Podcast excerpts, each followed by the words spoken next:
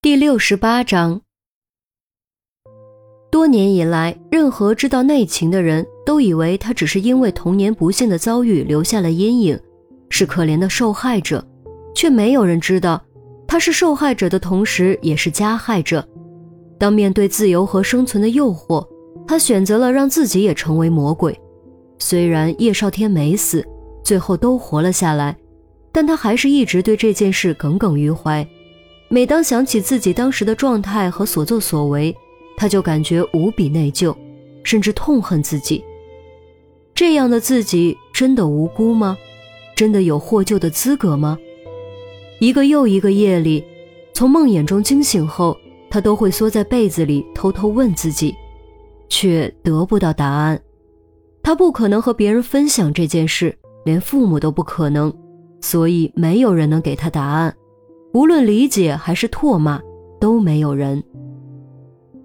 现在叶少天的报复让这件事暴露在了阳光下，让他们知道了，他也曾有过魔鬼的一面，也曾做过魔鬼的选择，却也让他感到了一丝轻松，就好像背了十几年的包袱突然卸了下来。至少从现在起，不用再小心翼翼隐藏了，不会再无人可说了。就算被斥责、被唾弃，也比独自承受要强。如果有谁能理解于冰的真实感受，或许就只有严峰了。因为医院的那场噩梦，让他和叶少天换了位置，切身体会了叶少天的内心感受。他甚至到现在还清楚记得最后一幕，于冰扑上来时那可怕的眼神。我无法说出那不怪你之类的话，但把很多人摆在你当时的位置。都会做出同样的选择，正如多数人也会和当时的我一样，选择逃跑。严峰叹了口气，仰起头，悠悠地说：“谢谢你没有用那些不是你的错这种话安慰我。”于冰道，严峰耸了耸肩：“我没安慰你，我觉得你需要的不是安慰。”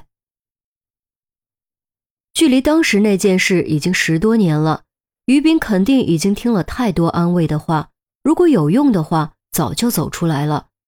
于斌明显一怔，眸子里掠过一抹惊讶夹杂感激的光芒，撇过头，抬手撩了一下被风吹乱的鬓发，再次低低道了声谢谢。有风起，云飞扬，冰雪融，夕照长。或许是巧合，恰在这时，随着太阳落山的角度，醉人的夕阳转了过来，正好落在二人的身上，将影子拉得老长老长，完全重叠在一起。从严峰的角度，夕阳成了于冰的背景布，油画风格的金红色笔触涂满西天，同时也为他镀上了一圈发光的轮廓，让他看起来好像不再那么冷厉尖锐。多了几分活生生的气息。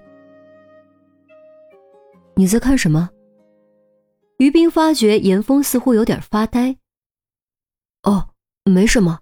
呃，咦，你看那。严峰豁然回身，突然指着不远处的长椅。于冰转头望去，只见长椅上坐着一位女子，可不正是冯小峰的妻子刘丽吗？旁边摆着一张画架。画架下方露出两只小脚，似乎有个孩子正在画画。走去看看。严峰快步朝那边走去，于冰略作迟疑，还是跟了上去。刘丽很快就注意到了二人，抬手微笑着冲他们打招呼。严峰走到跟前一看，画架后面果然是个小女孩，只有七八岁的样子，小模样生得精巧可爱。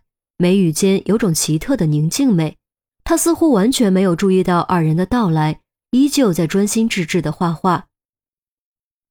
你们怎么在这儿？刘丽问。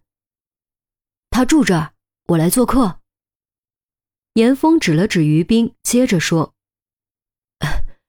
你终于把他接回来了。”是啊，还要多谢你。刘丽抬手摸了摸女孩的头，感慨地说。眉宇间全是身为人母的幸福。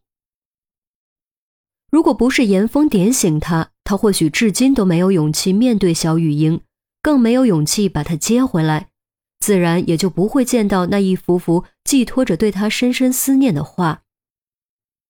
当他拿到那些画的时候，当场就泪崩了，跪在小雨英面前，紧紧抱住她，嚎啕大哭。而小雨英也用小手轻轻抱住了他。虽然他不会说话，也许永远都不会说话。但他用实际行动告诉了他，他永远都是他的母亲。想到这儿，琉璃不禁又红了眼眶，赶紧抬手抹了一把，吸了吸鼻子，笑道：“ 不好意思啊，眼睛进沙子了。”严峰也不拆穿，探头去看女孩的画布，不看则已，一看之下不由大吃一惊。之前帆布储物盒里的那些画作，虽然构图等方面已经完全超越同龄人，但笔触其实还很稚嫩，一看就知道是孩子的涂鸦之作。可是现在，画布上的笔触已经不再是简单的线条，而是色块。说是油画风格，倒也不完全，但色块和笔触的运用以及构图的方式，都有几分油画的味道。再看画面内容。造型的表达稍微有些抽象，但还是能看出来，描绘的正是眼前一片枯黄。冬天刚去，春天未来，这幅景象再自然不过。可是，在画面偏右的地方，夕阳的光芒中有两道很小的人影，看起来似乎是一男一女。因为视角比较远，所以只有简单的轮廓，还有点模糊。也不知道是看不清楚，还是故意模糊化。总觉得有点眼熟。严峰回头望了望刚才站的地方，再看看画面中的人影，如此反复对比了好几次，终于确认这两道人影不是别人，正是自己和于冰。自己和于冰居然在不知情的情况下被小雨英给画入了画中。一时间，严峰哭笑不得。也许这就是巧合吧，一个美丽的巧合。不过，他和于冰并不是整张画的中心。事实上，整张画现在还没有中心。便在这时，小雨英涂完最后的枯寒冬意，沾了点绿色，在画面中，他们身影旁边，夕阳光芒最终的落点上，轻轻点上了一点新绿。刹那间，整张画都仿佛活了过来。一股灵魂的律动跃然纸上，这一点心绿，成了整张画的中心。无论构图、光影还是意境，都是中心的中心。